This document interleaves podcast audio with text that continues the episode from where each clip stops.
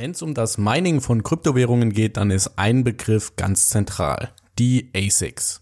Was ein ASIC überhaupt ist und ob das Ganze positiv oder negativ für das Ökosystem einer Kryptowährung ist, erfährst du in dieser Folge. Der BTC Echo Podcast. Alles zu Bitcoin, Blockchain und Kryptowährungen.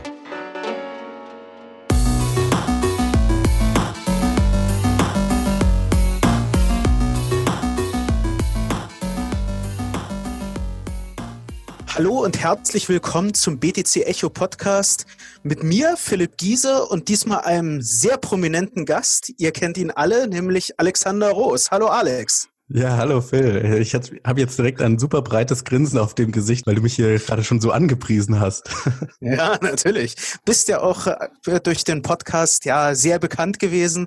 Die Leute in der Community fanden ja auch sehr schade, dass du ähm, nicht mehr der Haupthost sein konntest. Und in der Hinsicht finde ich es natürlich toll, dass wir jetzt über, ja, wie viele Kilometer sind denn es eigentlich? Wahrscheinlich 2000, keine Ahnung, ja. Äh, jetzt hier einen Podcast gemeinsam veranstalten können. Genau. Und so toll ich auch die Gespräche mit Christopher finde, und da wird es natürlich auch weitere geben, finde ich es natürlich jetzt auch toll, dass wir das gemeinsam wieder aufsetzen können und ähm, über Krypto und Welt ähm, klönen können. Ja, sozusagen der erste internationale BTC Echo Podcast von Germany to the Ukraine. Ja, genau. Nicht from Russia with love, aber from Ukraine, ja, with love. Finde ich super. Genau. Fantastisch. Ja, was ist heute unser Thema? Wir wollten über ASIC Resistance sprechen. Ich glaube, gerade du als jemand aus der Monero Community kannst eigentlich dazu schon so ein bisschen was über die ähm, Dringlichkeit dieser Fragestellungen erzählen. Ja, Genau, ähm, aber lass uns doch gerade am Anfang anfangen. Für die Leute, die beim ASIC-Begriff schon so äh, sich fragen, was ist das denn überhaupt? Wie würdest du ein ASIC definieren? Ja, ein ASIC ist erstmal ein Anw eine anwendungsspezifische integrierte Schaltung, sprich ein Chip, der eine Aufgabe kann. Nicht mehr und nicht weniger. Ja, also er macht eine Sache sehr gut, sehr schnell, sehr effizient, aber man kann ihn nicht programmieren, dass er noch weitere Sachen machen kann äh, oder ähnliches.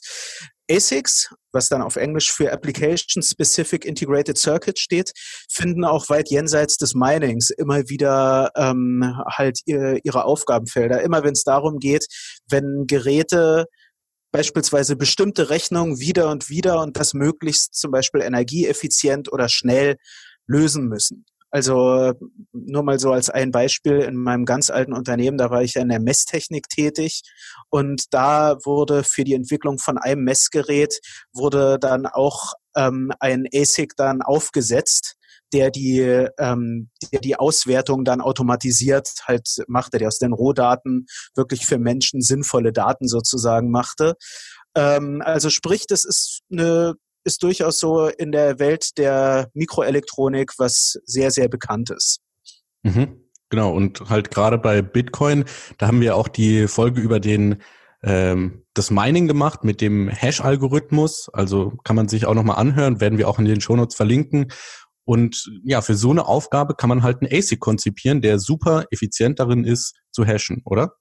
Genau. Also man kann sich ja überlegen, wenn man jetzt so das, was wir ja auch zum Thema Mining gesagt haben, und äh, ähm, so mal Revue passieren lässt, dann geht es beim Mining darum, dass wir Transaktionen, ein Stempel, ein Zeitstempel, den Hash vom vorherigen Block und eine Zählvariable zu so einem Hash insgesamt berechnen, dass der eine bestimmte Struktur hat, nämlich zum Beispiel eine bestimmte Anzahl von führenden Nullen hat.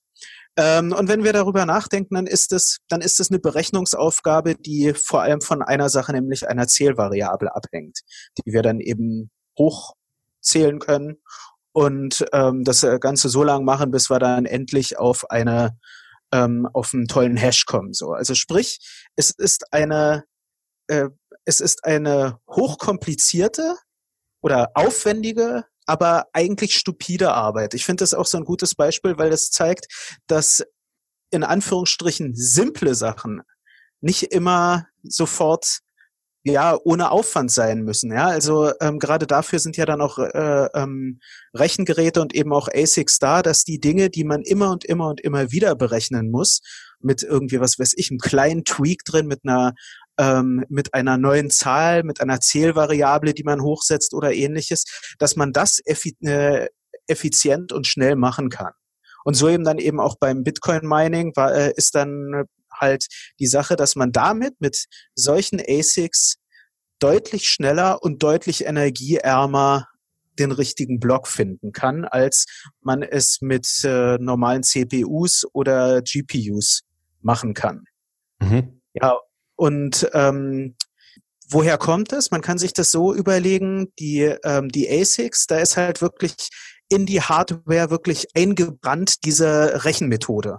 Man programmiert dann keine Rechenmethode. Das macht man jetzt eben bei einer CPU oder einem Grafikkartenprozessor, bei einer GPU. Dort programmierst du den Algorithmus und das ist natürlich, wenn man so will, schon eine, ähm, eine Konkretisierung. Man hat den Prozess etwas lesbarer gestaltet sozusagen. Also es ist an sich muss man, muss halt der Programmierer mit der Hardware arbeiten, die verfügbar ist. Ganz plump ausgedrückt. Beim ASIC hat man die ideale Hardware, mit der gearbeitet wird. Ja. Und klar, man kann jetzt sagen, es gibt natürlich auch immer wieder Nachteile. Zwei so aus Industriesicht sind, ähm, die Entwicklungszeiten sind lang, weil man muss wirklich einen maßgeschneiderten Chip entwickeln und dementsprechend ist es in kleinen Stückzahlen teuer. Also sprich, man wird es nicht unbedingt für, ähm, für einen einzelnen Prototypen machen, sondern wenn man schon in die Serie geht und wirklich Tausende von solchen Chips oder Hunderttausende herstellt. Ähm, für die Krypto-Community kommt was Zweites dazu, nämlich ähm, die Krypto-Community ist ja sehr stark auch mit der Open-Source-Community verbunden und ASICs sind nicht in dem Sinne nachbaubar. Also der, man kann nicht einfach einen Standardsatz an Chips kaufen, die auf eine bestimmte Weise miteinander verbinden, dann irgendwo einen Widerstand dazwischen löten und an einer Stelle was programmieren und dann hat man eben das äh, Ganze selber gebastelt, wie man es mit zum Beispiel Arduino ähnlichen Mikropro äh, Mikroprozessoren machen könnte, ähm, sondern man ist da halt da, äh, da hat man wirklich eine komplett geschlossene Hardware letztendlich. Und das ist natürlich auch vom idealistischen Standpunkt aus her etwas, wo man sich die Frage stellen kann, passt es überhaupt zu Dingen wie Bitcoin, Monero oder ähnlichen dieser sehr, äh, sehr von bestimmten ideologischen Grundsätzen getragenen ähm, Kryptowährungen.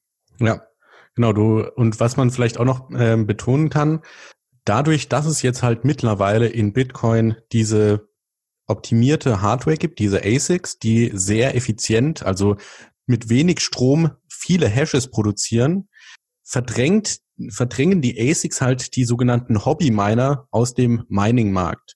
Früher war das genau. so, da hat Satoshi an seinem, keine Ahnung, wahrscheinlich Laptop gemeint und Hal Finney und so weiter.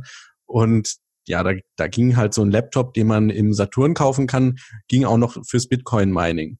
Heute ist es halt so, wenn man im Mining wirklich mitspielen möchte, dann muss man erstmal sich so ein paar ASICs zulegen, die auch nicht ganz günstig sind und mit denen man halt auch nur Mining machen kann. Ja, also mit einem äh, Laptop kann ich ja dann noch Word-Dokumente bearbeiten und im Internet surfen und mit dem ASIC kann ich halt wirklich nur SHA-256 Hashes berechnen. Und ähm, genau. deswegen ist die Hürde eigentlich für fürs Mining größer geworden, weil wenn man einsteigen möchte ins Mining, muss man sich erstmal ja diese Investition tätigen. Und das geht halt, wie, wie du gerade Phil auch schon gesagt hast, gegen so diesen Gedanken auch dieser Dezentralität, dass wir halt eigentlich ein offenes Protokoll haben wollen, wo auch jeder mitmachen kann, wo auch jeder mit meinen kann. Und das heißt jetzt nicht, dass die, dass heutzutage man nicht mehr meinen kann. Es heißt aber, dass wenn man heutzutage meint mit einem Standard äh, Laptop, die Wahrscheinlichkeit, dass man halt als Solo-Miner einen Block findet, ja, ich weiß nicht, wahrscheinlich hat man da mehr Glück, wenn man Lotto spielen würde. Ja, genau. Also ich weiß jetzt da auch nicht, wie wahrscheinlich das ist. Das, das müsste ich mal nachrechnen, würde mich echt mal interessieren. Ähm, aber die Wahrscheinlichkeit ist sehr gering. Ich finde es auch sehr gut, dass du das Stichwort SHA-256-Algorithmen erwähnt hast, weil ähm, das, das äh, erschwert für den, ich sag mal, Hobby-Miner oder für einen Normalsterblichen, wie jetzt zum Beispiel Alex und mich, dann natürlich auch die ähm, so die allein schon die Überlegung, Kryptowährungen zu meinen, weil ähm, es ist nicht einfach so, dass wir uns damit ein Gerät kaufen, was nur meinen kann, sondern es kann nur bestimmte Kryptowährungen meinen. Beispielsweise Litecoin hat ein Script, hat Script als Hashing-Algorithmus und nicht SHA-256, was eben zwei unterschiedliche Algorithmen sind, um diese Hashes zu berechnen. Ähm, und das können wir dann mit einem ASIC, der auf SHA-256 eben auf Bitcoin fokussiert ist, brauchen wir, äh, brauchen wir gar nicht erst anfangen, dann mit Litecoin zu meinen. Oder zum Beispiel auch nicht Monero. Monero hat Kryptonite, oder? Wenn ich mich recht erinnere. Genau. Hat, Oder Ethereum hat auch einen anderen Hashing-Algorithmus. Genau. Genau. Und ähm, da kann man vielleicht auch, gerade wo wir darüber sprechen, kann man ähm, dann auch erklären, warum gibt's überhaupt, warum haben nicht alle mit SHA-256 weitergemacht? Gibt's ja durchaus auch, auch andere Kryptowährungen. Bitcoin Cash und Bitcoin RSV haben nicht, nachdem sie getrennte Wege von Bitcoin beziehungsweise Bitcoin Cash gegangen sind, ihren Hashing-Algorithmus geändert. Warum gibt's Script oder Kryptonite? Ähm, also die Frage würde ich wahrscheinlich eher andersrum stellen. Warum machen Bitcoin SV und Bitcoin Cash keine anderen Hashing-Algorithmen? Weil aus meiner Sicht besteht da eine Riesengefahr, dass wenn jetzt zum Beispiel Bitcoin Cash die, den gleichen Hash-Algorithmus wie Bitcoin hat, dass ein mittelgroßer Mining Pool aus dem Bitcoin-Universum sich überlegt, hey, ich könnte ja eigentlich mit meinen 15 Prozent Hash-Power in Bitcoin 90% Hash-Power in Bitcoin Cash machen und ich mache da einfach mal eine 51% Attacke. Das heißt, ja. ich sehe diese Gleichheit an Hashing-Algorithmen eher als eine Gefahr, gerade wenn man so einen Gegner, sage ich jetzt mal, wie Bitcoin hat, der halt die meiste Hash-Power mit sich führt. Und äh, ja, da könnte dann halt eventuell jemand äh, sich entscheiden, das Netzwerk anzugreifen. Das Gegenargument ist natürlich wieder, wenn das ein Miner macht, muss der sich natürlich auch die Opportunitätskosten vor Augen führen. Denn wenn er jetzt Bitcoin Cash meint und vielleicht attackiert, kann er ja in der Zeit kein Bitcoin meinen. Das heißt, ihm gehen da eventuell Blöcke verloren, die er normalerweise kriegen würde. Genau. Naja, und sicherlich ist es, könnte man es auch so rum sagen, so eine Kryptowährung, die jetzt durch eine Hardfork entstanden ist, ist in der Hinsicht auch in einer Dilemmasituation, weil einerseits jetzt von Null auf am besten noch einen ganz anderen Hashing-Algorithmus zu schaffen, wo man eigentlich schon eben nicht einfach, was weiß ich, im Vorfeld vor einem Genesis-Block darüber nachdenkt etc., sondern, sondern ein laufendes System mit einer großen Useranzahl hat, wo vielleicht auch schon einige Exchanges zuvor gesagt haben, ja, ja, wir werden auch die Fork bei uns listen und jetzt dafür einen komplett neuen Algorithmus aufsetzen, für den es noch gar keine Infrastruktur in Sachen ASICs zum Beispiel gibt, ist da natürlich auch schwer. Aber ich stimme dir zu, das ist ähm, für Bitcoin Cash oder Bitcoin SV, ist es auch, ja, es ist die Entscheidung, bei SHA-256 zu bleiben, auch durchaus eine, die ein gewisses Risiko in sich birgt. Es gab zwar keine keine 51% Attacke auf Bitcoin Cash, aber ich meine mich zu erinnern, ähm, kannst du also, dich vielleicht auch noch erinnern, dass nach ähm, nach der nach der Hardfork von ähm, Bitcoin und Bitcoin Cash, da war es ja kurzfristig so, dass durchaus die Hashrate ziemlich angestiegen ist von Bitcoin Cash weil eben einige ähm, dort wirklich sozusagen äh, sich dachten, okay, die Difficulty ist noch gering, hier kann ich unglaublich profitieren. Und die sind dann aber, als der, als die Difficulty sich angepasst hatte, sind die ziemlich abrupt wieder umgesprungen. Und das äh, mein ich, wenn ich mich recht erinnere, hat durchaus auch temporär für ziemliche Probleme im Netzwerk äh, hat dazu geführt. Aber vielleicht weißt du da mehr Bescheid. Also so wie ich das in Erinnerung habe, jetzt bei dem Split Bitcoin, Bitcoin Cash, war das Problem von Bitcoin Cash, dass sie auch den Difficulty Adjustment Algorithmus verändert haben. Bei Bitcoin ist es ja so, alle 2016 Ach, ja. Blöcke wird die Schwierigkeit an die aktuelle Hashrate angepasst, dass halt im Schnitt wieder zehn, alle zehn Minuten ein Block gefunden wird. Und diese, ähm, diesen ja, diesen Zeitabstand von 2016 Blöcken wurde bei Bitcoin Cash geändert, sodass die Miner dieses System praktisch gamen konnten. Ich weiß jetzt ja. nicht mehr genau, wie es war, aber ich glaube, es war, dass die Difficulty sich schneller runter adjustiert hat, als sie sich hoch adjustiert hat. Und dann sind die halt immer draufgesprungen, haben ganz viel Bitcoin Cash gemeint, dann gab es halt ganz viele Blöcke auf einmal, dann sind sie wieder runtergegangen ja, stimmt, so war das. Ja. und so weiter. Das war auch faszinierend.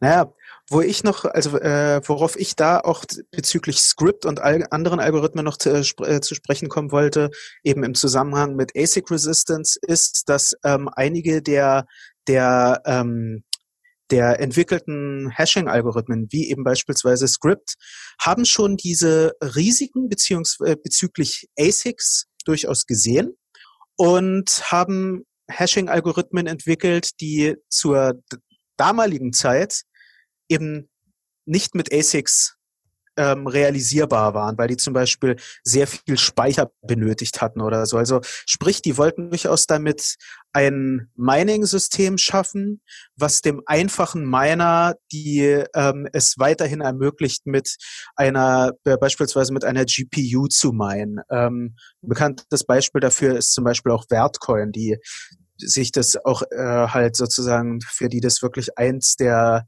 eine der Value Propositions ist, dass die sagen, ähm, wir sind ASIC resistant und bei uns kann man ähm, mit GPUs meinen und deshalb kann jeder mitmachen. So, das ist deren Gedankengang dann dabei. Ja.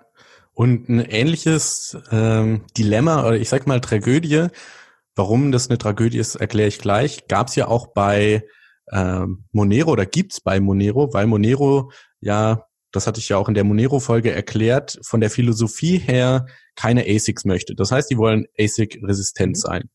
Und dafür haben sie einen besonderen Mining-Algorithmus, der besonders äh, CPU-lastig ist, wenn ich das richtig im Kopf habe. Der heißt Kryptonite. Mhm. Und das Problem jetzt ist, dass sich herausgestellt hat, hey, dieser Mining-Algorithmus ist gar nicht so ASIC-resistent, wie wir gedacht haben. Und dann am Anfang von 2018, eigentlich schon Ende 2017, äh, ist die Hashrate von Monero dramatisch in die Höhe geschossen, hat sich verdoppelt und war dann bei einem Gigahash ungefähr. Und die Befürchtung stand dann im Raum, es gibt hier eine versteckte Mining-Operation von ASICs. Und man hat auch vermutet, dass da Bitmain dahinter steht. Das heißt, Bitmain hat es geschafft, für Kryptonite einen äh, ja, einen ASIC zu entwickeln und haben damit versteckt Monero gemeint und die wahrscheinlich im Markt verkauft. Daraufhin hat man sich entschlossen, okay, wir ändern unseren Mining-Algorithmus und wie du, Phil, ja gerade schon am Anfang erklärt hast, ist ja bei einem ASIC tatsächlich das in die Hardware reingebrannt und deswegen würde so eine Veränderung im Mining-Algorithmus auch die ASICs unbrauchbar machen. Da müsste man praktisch die ASICs verändern und ob das überhaupt geht, weiß ich gar nicht. Ich glaube eher nicht.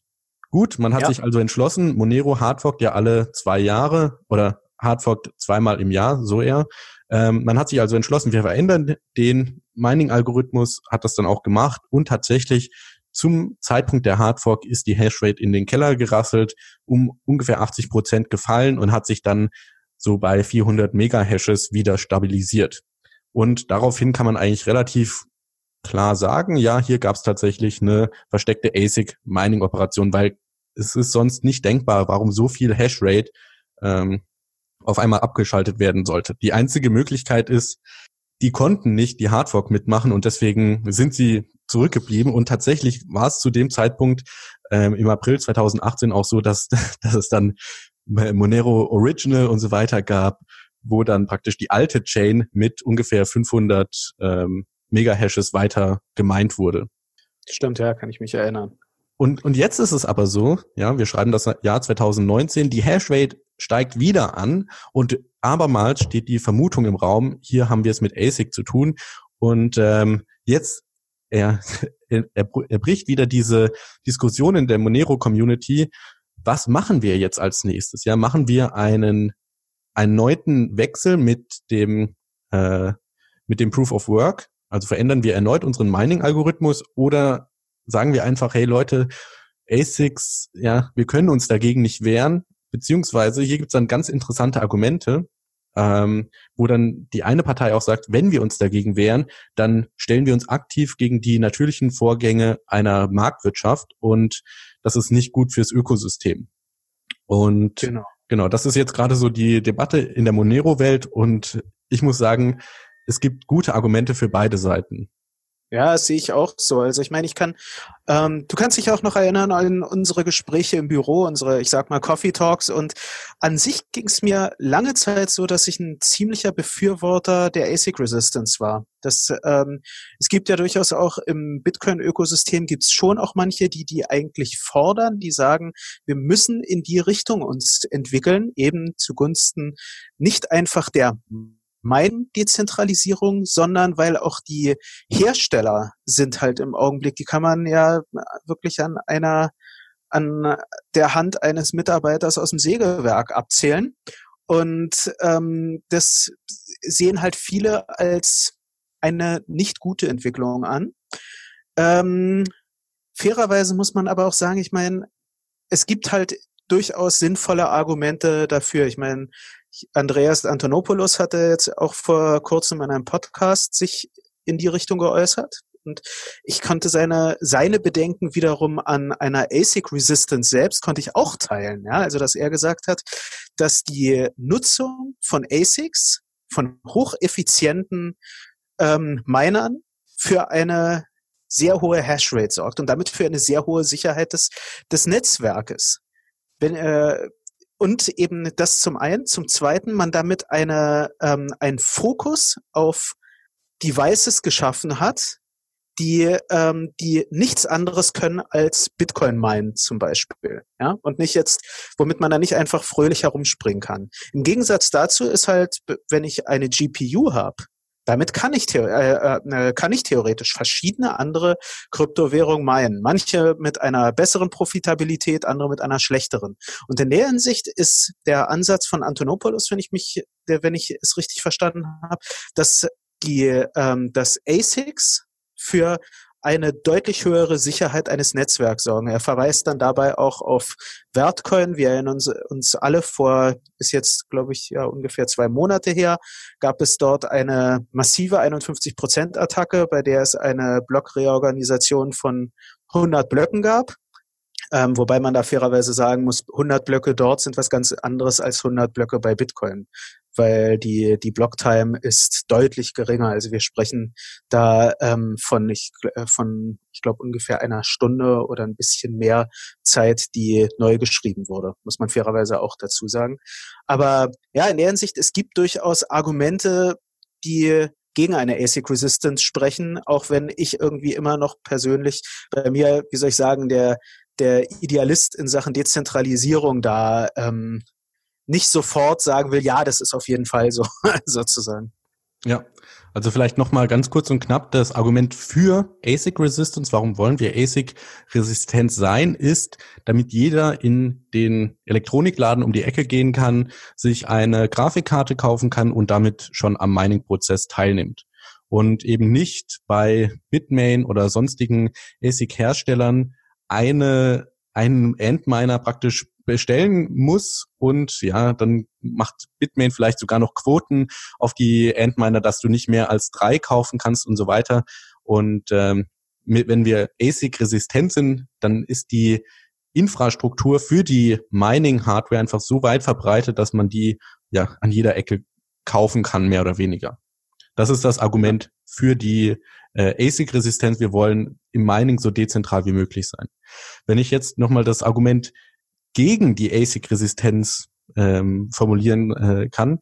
Und zwar fand ich das ganz interessant, eben die Vorstellung, jeder Mining-Algorithmus, wenn das profitabel ist, das zu meinen, wird früher oder später durch die Marktkräfte ein ASIC produzieren. Das eigentliche vom ASIC ist ja ganz generell gesprochen, dass der ASIC vor allem ganz gut meinen kann. Und wenn wir uns einen Computer anschauen, die CPU muss halt alles können, ja, die muss genau. äh, ein bisschen Grafik darstellen können, die muss sich gegen Angriffe wehren können und so weiter. Die muss praktisch ein Jack of all trades sein, wie man so schön sagt. Und das braucht beim ASIC einfach nicht der Fall zu sein. Das heißt, hier kann man viel schlanker designen und mehr auf das eigentliche Ziel hinarbeiten, was dann halt die ganze Zeit Hashen ist.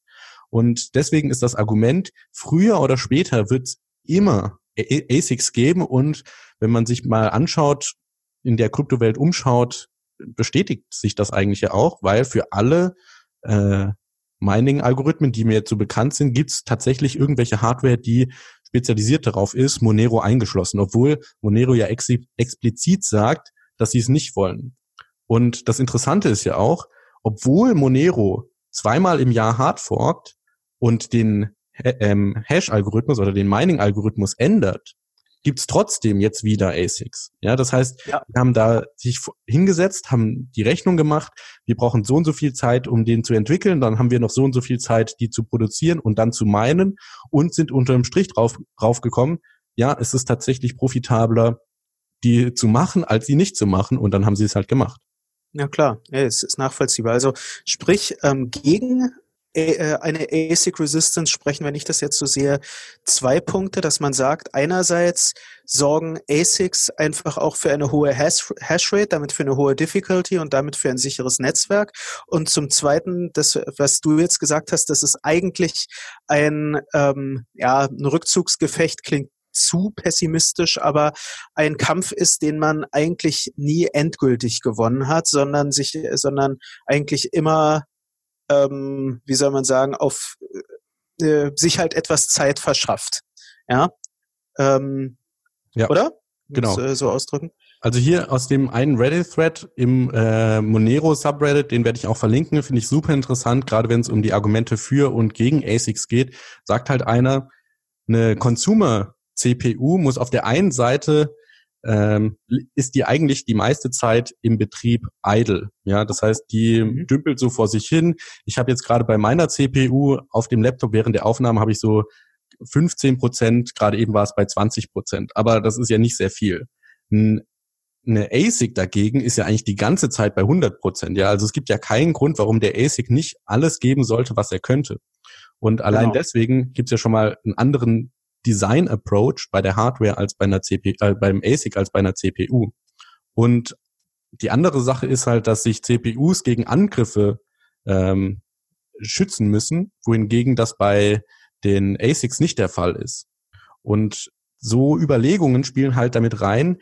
Ja, auch wenn ich jetzt vielleicht keine Hardware habe, die eingebrannt ist auf das, was sie, äh, was der Hash-Algorithmus ist, ich kann halt bei einem ASIC prinzipiell Sachen weglassen, die ich bei einer CPU brauche, weil eine CPU, wie gesagt, alles machen muss. Genau. Ja, eine CPU willst du auch programmieren. Der ASIC, der, den, den willst du eigentlich, nachdem du den, nachdem du den Integrated Circuit eingebrannt hast, willst du daran nichts mehr modifizieren. Der läuft dann. Ja, also da alles, was du modifizieren willst, das hast du alles vorher schon gemacht. Also da hast du, da hast du den ASIC entwickelt und ab dem Zeitpunkt, wo du ihn produzierst, soll er nur eine Sache machen, nämlich genau das, was man ihm gesagt hat. Anders halt, wie du gesagt hast, bei einer, bei einer CPU. Dort gehen wir davon aus, dass, ähm, dass jemand ein dass jemand an einem MacBook, an einem Laptop äh, etc., dass der verschiedene Sachen machen will, dass Developer darauf neue Ideen entwickeln wollen und so weiter und so fort. Ja, also wir brauchen eine ganz andere Art von Flexibilität als bei einem ASIC. Und ähm, in der Hinsicht ist halt, muss man fairerweise sagen, schlicht und einfach die Sache, dass, dass ASIC-Miner sind natürlich, muss sozusagen ich auch als jemand, der durchaus ähm, sehr stark pro ASIC Resistance ist, von der Performance her sind ASIC-Miner natürlich die geschaffenen Mining-Geräte.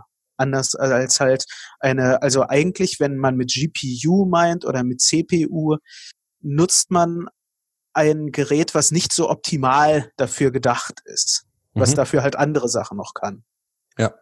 Und man kann sich ja auch überlegen, ähm, wir hatten das, glaube ich, in der Halloween-Folge, so China macht eine 51% Attacke auf Bitcoin. Was könnte Bitcoin dann machen? Na, sie ändern den Mining-Algorithmus.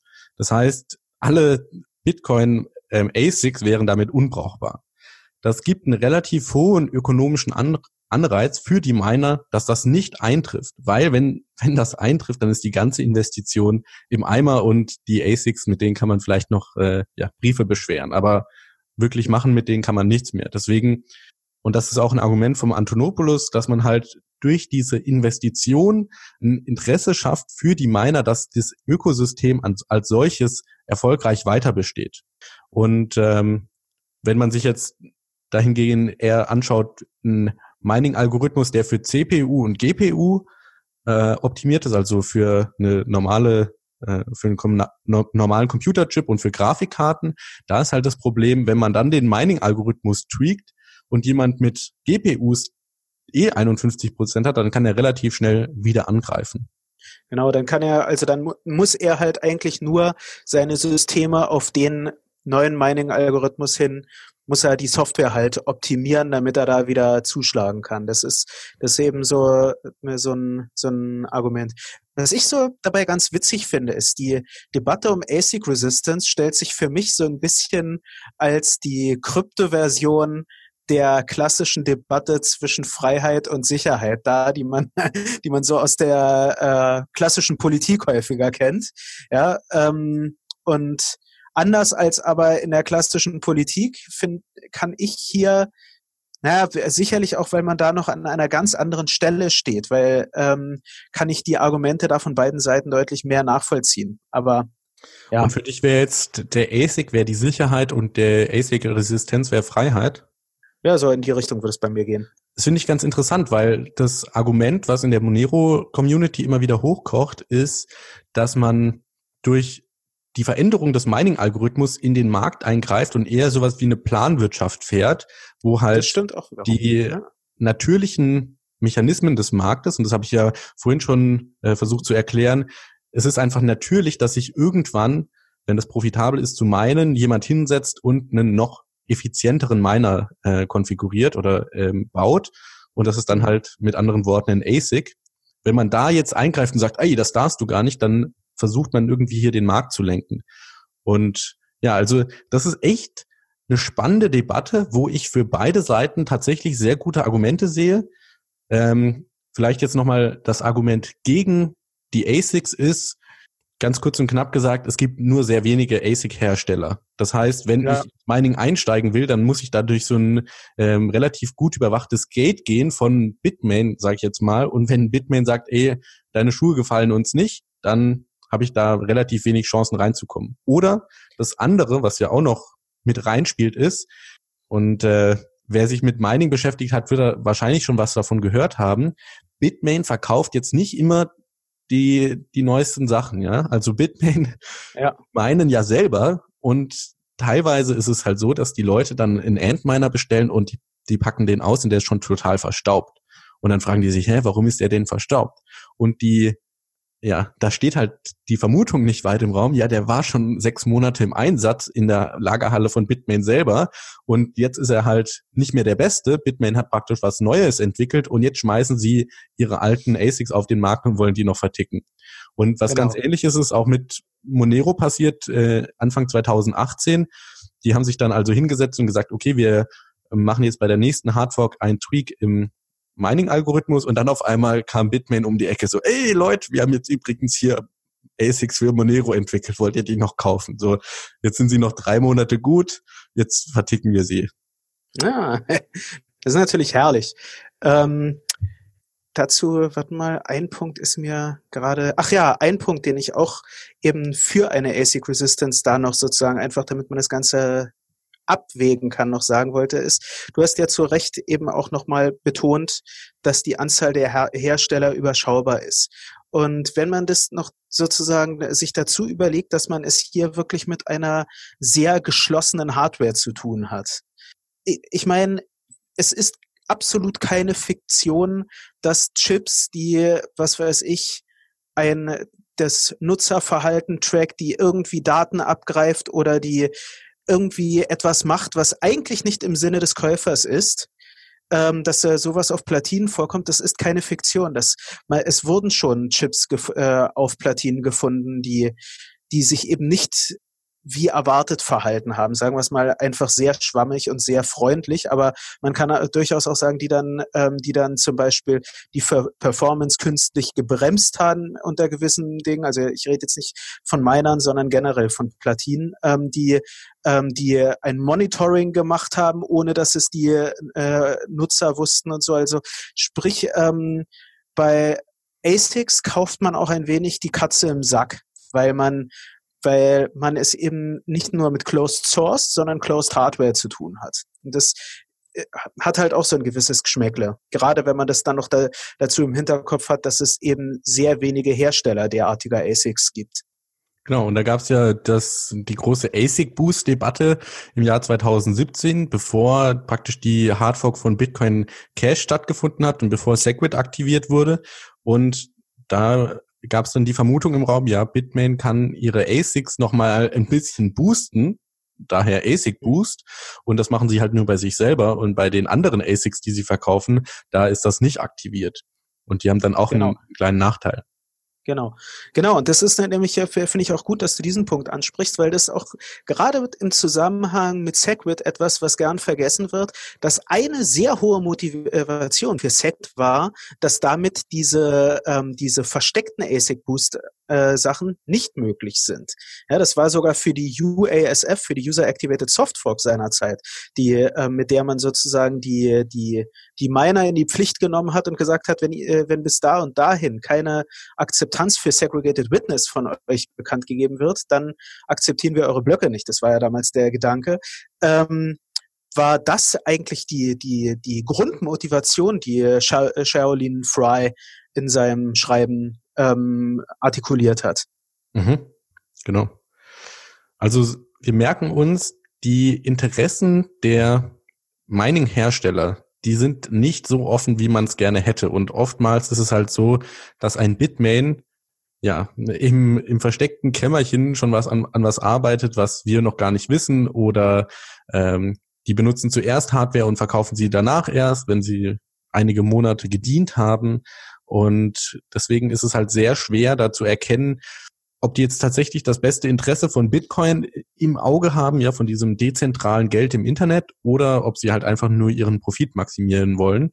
Und mhm. ähnlich, ich meine, Bitmain war ja ein großer Gegner von Segwit, unter anderem wahrscheinlich auch wegen ASIC Boost. Ja, ja, also davon gehe ich auch aus. Gut. Ähm, mir ist, ja. mir ist noch eine Sache eingefallen, und zwar vielleicht einfach nur ganz interessantes Trivia. Ein ASIC hat eigentlich jeder auch im eigenen Laptop. Und zwar ist in den meisten CPUs, eigentlich in allen CPUs, wenn ich das richtig weiß, ein, ähm, ein Circuit, äh, Circuit eingebaut, mit dem man AES-Verschlüsselungen machen kann. AES ist also ein super verbreiteter Encryption-Standard und ähm, genau, die sind auch in der Platine eigentlich von jedem Computer eingeschweißt. Stimmt, ja, das ist ein guter Punkt. Ich glaube, in Smartphones gibt's auch ASICs, aber da müsste ich nochmal genauer nachgucken, welche. Da weiß ich es jetzt gerade nicht auswendig.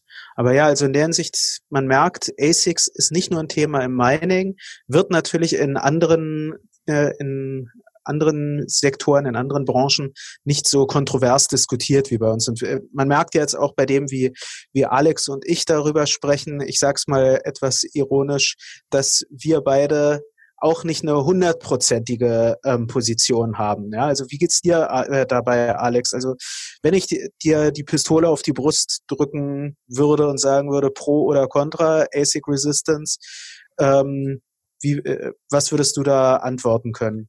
Also hast du hast du irgendwie eine Disposition in eine der beiden Richtungen? Ähm, nee, eigentlich nicht. Eigentlich bin ich da so äh, humble, sage ich jetzt mal, dass ich sage, ich weiß es nicht. Was ich aber ganz ja. spannend finde, wie bei so vielen Punkten im Krypto-Universum, ist, ich muss es auch nicht wissen. Ja, also für mich ist es sehr spannend zu sehen, dass wir eben mit Bitcoin so den Megacoin haben, der eben ASICs hat. Und ich finde das sehr interessant, die Entwicklungen da zu sehen. Und ich fände es auch super spannend, wenn wir vielleicht mal ein bisschen mehr Wettbewerb im ASIC-Markt hätten. Was es dafür braucht, weiß ich nicht. Ob das vielleicht daher nicht kommt, dass äh, Bitmain einfach schon so eingesessen ist und vielleicht so ähm, gut im Research and Development ist oder ob es tatsächlich mehr ähm, Wettbewerb gibt, als ich das jetzt weiß. Und auf der anderen Seite haben wir halt sowas wie jetzt Monero oder Grin, was ja auch ein neuer Coin ist, die ASIC-resistent sein wollen, die halt versuchen durch ihre Mining-Algorithmen ASIC-resistent zu sein und zu bleiben. Und ja. was ich auch ganz interessant finde, es ist, ja, es ist wirklich so ein Katz-und-Maus-Spiel, dass es halt ähm, zum Beispiel jetzt im Monero-Fall, wir versuchen den ASIC äh, oder den Mining-Algorithmus zu tweaken und dann müssen die Mining äh, oder die ASIC-Hersteller wieder von neu ans Werk gehen und neu den ASIC konzipieren und hoffentlich schaffen sie es nicht bis zur nächsten Hardfork, wo wir das gleiche nochmal machen. Oder es gibt auch schon die Schiene, dass wir sagen, wir wollen einen ganz anderen Mining-Algorithmus, sowas wie Random JavaScript, also Random JS oder das ist, glaube ich, jetzt abgelöst worden durch Random X. Das heißt also ein komplett neuer äh, Mining-Algorithmus, wo nichts gehasht wird, sondern wo vielleicht was ganz anderes gemacht wird, wo tatsächlich eine CPU gefordert ist. Und wir wollen dann uns auf CPUs fokussieren. Das heißt, ich glaube, einfach durch die Zeit und durch den Wettbewerb hinweg wird sich da noch einiges zeigen und weiterentwickeln, ja. Also die eine Seite rüstet auf, die Seite der ASIC-Hersteller und dann rüstet die Seite der Gegner von ASICs wieder auf. Und ähm, ja, ich finde es einfach sehr interessant, da zuzuschauen.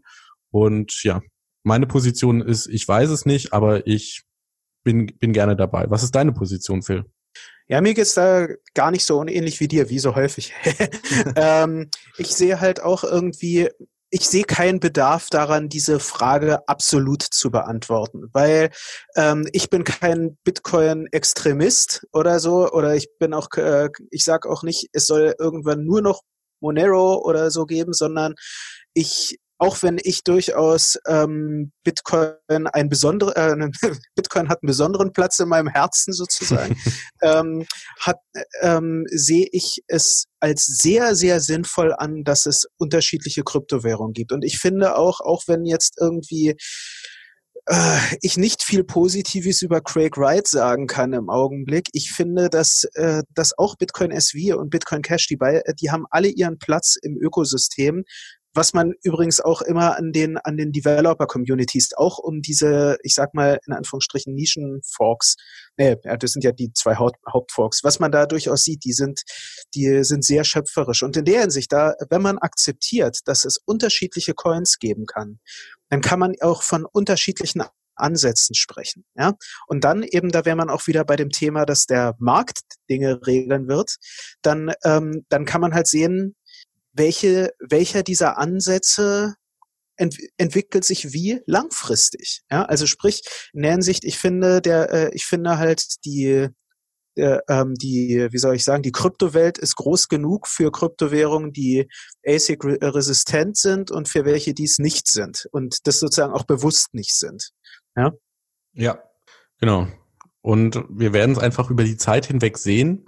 Vielleicht äh, ist es ein Vorteil, ASICs zu haben, vielleicht ist es ein Nachteil. Das können wir noch nicht wissen. Vielleicht kommt irgendwas Neues um die Ecke und äh, genau. Da gilt es einfach, vielleicht ein, ein offenes Bewusstsein dafür zu haben und sich immer klar zu machen, was wir eigentlich wollen. Und was wir wollen, ist ja die Dezentralität, dass eben der ursprüngliche Gedanke von Bitcoin bewahrt wird, dass nicht eine zentrale Instanz im, in der Kontrolle über die Währung ist. Und wenn das jetzt zum Beispiel Bitmain wäre, wäre ähm, ja das sehr schlecht für Bitcoin, äh, Bitcoin ja. Richtig, sehe ich auch so. Ja, ähm, ja, hast du noch zum Thema ASICs was zu sagen? Ähm, nee, aber ich habe einen interessanten Punkt noch. Und zwar hat ein Kumpel von mir über Solo-Mining in Monero neulich einen Blog gefunden und also wirklich äh, riesen Glücksnase hat irgendwie nur 120 Hashes pro Sekunde gehabt. Ach ja, das habe ich gelesen, ja. Sehr, sehr wenig und hat einfach einen Blog gefunden und er hat sich mal ausgerechnet. Also du hast ja vorhin über Wahrscheinlichkeit geredet mhm. und wir reden jetzt hier über Monero, was deutlich weniger Hashrate hat als Bitcoin. Ähm, der hätte im Schnitt hätte er elf Jahre meinen müssen, um mit 50 Prozent Wahrscheinlichkeit einen Block zu finden. Und er hat Ui. innerhalb von ein paar Wochen oder Monaten einen Blog gefunden. Also wirklich sehr viel Glück. Sehr gut. Ja, da, da, das gönne ich dem. Ja, also ich habe mich auch gefreut, als ich das gelesen habe. Ich fand auch von dem, äh, äh, ähm, der den äh, Blog gefunden hat, fand ich die Ursprungsmotivation ganz nett. Der hat äh, geschrieben, ja, er möchte jetzt einfach mit Mining anfangen, mit den Möglichkeiten, die er hat. Er rechnet, also der hat jetzt auch anfangs nicht, ist nicht wirtschaftlich an die Sache rangegangen. Wäre auch bei 120 Hashs pro Sekunde halt der falsche Ansatz gewesen, ähm, sondern er wollte seine Computing Power dem Netzwerk zur Verfügung stellen. Also er wollte etwas für Monero tun. Das fand, also ich fand das unglaublich schön, einfach vom Idealistischen her. Und was mich echt gefreut hat, war, dass, ähm, dass Fortuna ihm gnädig war und diesen Idealismus sozusagen dann auch belohnt hat. Ja, Wobei man ja auch sagen muss, dadurch, dass die Kryptomärkte gerade so durch, äh, durch ein Tal gehen, ist es jetzt leider nicht so viel Geld. Aber wenn man hoddelt, dann vielleicht. Ja, eben, im Augenblick geht's aufwärts. Im Augenblick geht's aufwärts, ist doch ganz gut schon mal. Okay. Ja, wo du jetzt äh, gerade in der Ukraine bist, noch kurz eine sozusagen semi-persönliche Frage. Hast du da mit der Kryptoszene da auch schon irgendwie Kontakt aufgenommen? Also kannst du dazu vielleicht noch kurz ein Wort verlieren? Ähm, jein, also ich habe jetzt hier nicht aktiv Leute versucht kennenzulernen. Ein Grund dafür oder der größte Grund ist eigentlich, dass ich das Russisch noch nicht wirklich mächtig bin. Ähm, es ist doch relativ schwer, das zu lernen, vor allem so, dass man sich dann unterhalten kann und dann noch über sowas Kompliziertes wie Kryptowährungen. Ähm, was aber ganz interessant ist, hier im Ort, also ist eine 300.000 Einwohnerstadt, relativ klein, sage ich jetzt mal, für die Ukraine oder mittelgroß, ähm, gibt einen Laden, die draußen an der Schaufensterscheibe so Sticker mit Bitcoin, Ethereum, Ripple und Litecoin haben, was ich ganz interessant finde. Sieht so ein bisschen aus wie ein Webbüro. Ist, glaube ich, ja, man kann da vielleicht Kryptowährungen kaufen. Ich war jetzt noch nicht wirklich drin, aber einfach, als ich da durch die Straße gelaufen bin und mich, mir lacht auf einmal so ein Bitcoin entgegen, habe ich mich doch schon sehr gefreut. Aber du hast wahrscheinlich als zweites gedacht, wo ist der Monero-Sticker, oder? Ganz genau. Erkenne ich dich doch zu gut. Ja. Nee, aber wäre auch echt mal interessant, also ähm, wenn du dann mal so mir erzählst, was da in der, was sich in der Ukraine kryptotechnisch tut. Und wenn einer der Zuhörer da irgendwie eine Adresse hat oder so, dann kann er es uns natürlich da auch gern mitteilen. Ich denke, Alex, unterstelle ich dir einfach mal, dass dich das sicherlich interessieren würde. Sofern ja. die Person auch Englisch kann, wäre es sicherlich im Augenblick hilfreich. Ja, ähm, und äh, ja, dann ist ja dann doch ganz schön, sich auch mit Leuten vor Ort austauschen zu können. Ja, also ich glaube, gerade in den größeren Städten wie Kiew und Odessa ist deutlich mehr und vielleicht auch Lviv ist mehr Kryptowährung Aktivität jetzt als bei so einem Hinterwäldlerstädtchen, wie ich es gerade behause, ähm, zugange. Ja. Ja. Naja, aber ich, nee. vielleicht findet, finden sich ja da auch noch Leute. Dann kannst du die auch noch fragen, was die von ASIC Resistance halten. genau. Ja, und dann würde ich sagen, wenn du, lieber Zuhörer, Gedanken zu ASIC Resistance hast, wenn du Argumente hast, die wir jetzt noch nicht angesprochen haben oder wenn dir irgendeine Frage eingefallen ist, dann kannst du uns natürlich auch gerne jederzeit kontaktieren, einfach unter der altbekannten E-Mail-Adresse podcast at btc-echo.de. Und genau. dann noch Discord, oder? Natürlich auch im Discord. Du bist ja auch öfter mal im Discord, habe ich gesehen. Ja. Also ähm, da hast du gesehen, wir haben jetzt einen, einen Philosophie-Channel auch. Also, Echt? Wow, da müssen wir reingucken gleich. Genau. Könnte auch für dich interessant sein, dachte ich mir doch. Ähm, und ähm, ja, also sprich, wenn, wenn es Fragen zum Thema ASIC Resistance gibt oder Feedback, könnt ihr an die E-Mail-Adresse podcast.btc-echo.de euch wenden oder im Discord direkt mit uns sprechen. Gerade Alex und ich sind häufiger drin, sage ich mal, oder äh, sage ich mal. Ähm, und dann kann man darüber auch mit anderen Leuten aus der Community diskutieren. Ich glaube, im Augenblick sind auch ungefähr 100 Leute online. Also sprich, da gibt's dann einige, mit denen man eben über solche Themen sprechen kann. Ja, und ähm, mir würde es helfen, wenn ihr mich taggt, wenn ihr mich persönlich anspricht, weil ja, es gibt relativ viel Aktivität und da geht sowas schnell unter. Genau. Der wird mir dann auch ganz recht sein. Genau. Gut, ja, mit den Worten möchte ich auch Alex danken, dass er sich in der Ukraine die Zeit genommen hat. Hat mich echt gefreut, mit dir auch mal wieder länger zu schnacken. Ich hoffe, euch, liebe zu, äh, euch lieben Zuhörern ging es genauso. Und ja, damit ja, verabschiede ich mich von euch. Ja, wir sehen uns in der nächsten Folge. Tschüss. Genau. Tschüss. Alles, was das Kryptoherz begehrt, findest du auf btc-echo.de. Bis zum nächsten Mal.